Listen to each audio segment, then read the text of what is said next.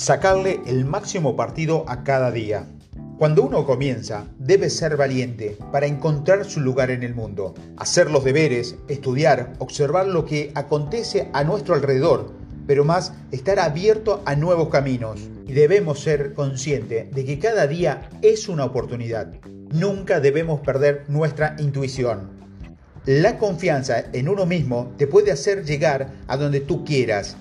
Mucho más fácil llegar cuando te sientes bien contigo mismo, seguro de tus habilidades y de tus talentos. Por eso, pon énfasis en la confianza como un modo de sacarle el máximo partido a cada día.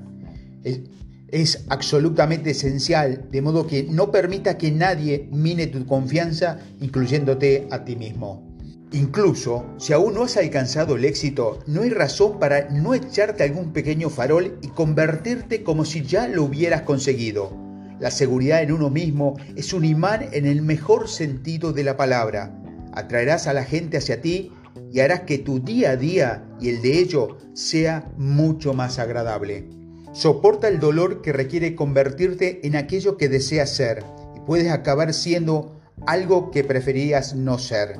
Es como la teoría del centro frente a los márgenes. ¿Quieres estar en el centro o mantenerte al margen? Ser el centro significa estar más enfocado.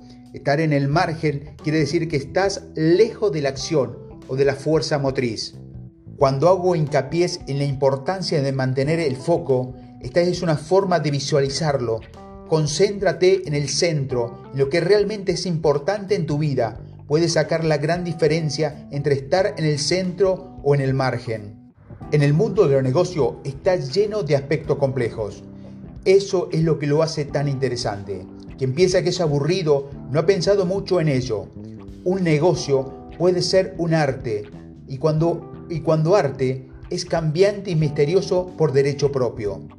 Si de verdad quieres tener éxito, tendrás que ir por ello todos los días. Las grandes oportunidades no son para los vagos.